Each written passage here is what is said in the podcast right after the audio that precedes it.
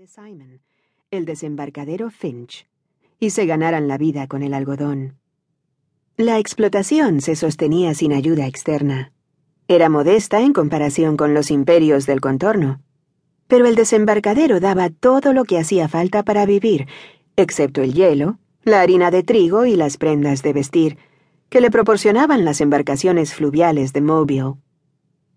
Simon habría visto con impotente rabia las refriegas entre el norte y el sur, porque éstas se lo arrebataron todo a sus descendientes, salvo sus tierras.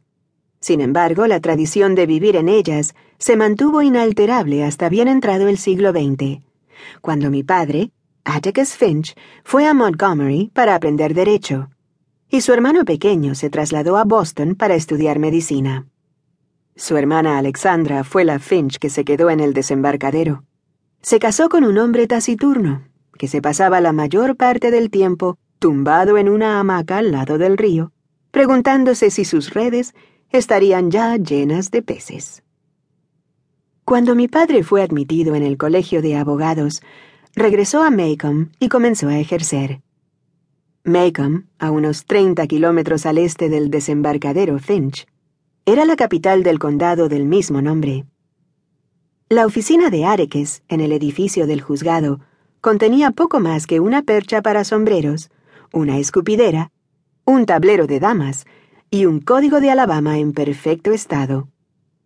Sus dos primeros clientes fueron las dos últimas personas a las que ahorcaron en el condado.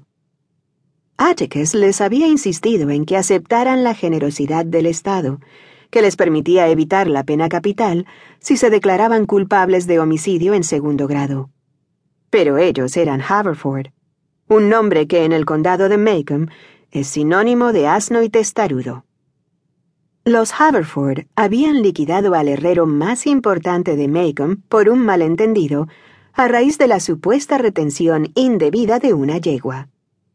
Tan prudentes eran que cometieron el desaguisado en presencia de tres testigos e insistieron en que el argumento de que ese hijo de mala madre se lo merecía era una estrategia de defensa sobradamente válida para cualquiera. Persistieron en declararse no culpables de homicidio en primer grado, de modo que no hubo mucho que Areques pudiera hacer por sus clientes, a excepción de estar presente en sus últimos momentos. Una experiencia que marcó probablemente el comienzo de la profunda antipatía que mi padre sentía hacia el ejercicio del derecho penal.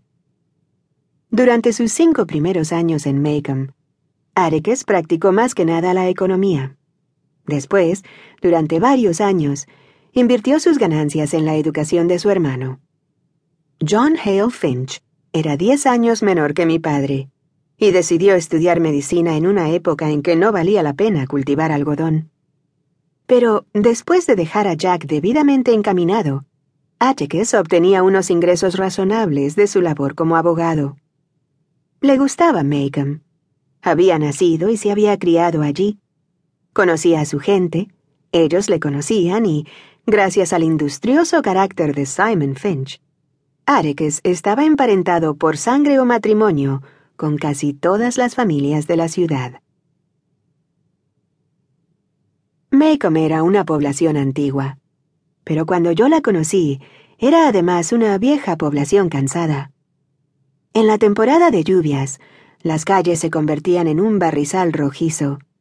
La hierba crecía en las aceras, y en la plaza, el edificio del juzgado amanezaba con desplomarse sobre ella.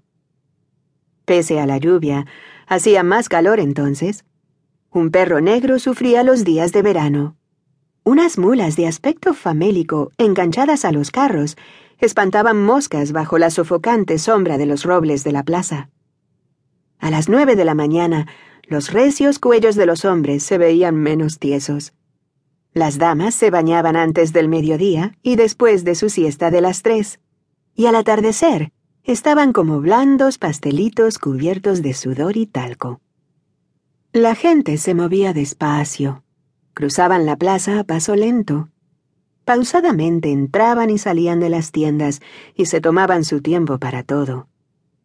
El día tenía veinticuatro horas, pero daba la sensación de ser más largo. No había ninguna prisa, ya que no había ningún lugar a donde ir.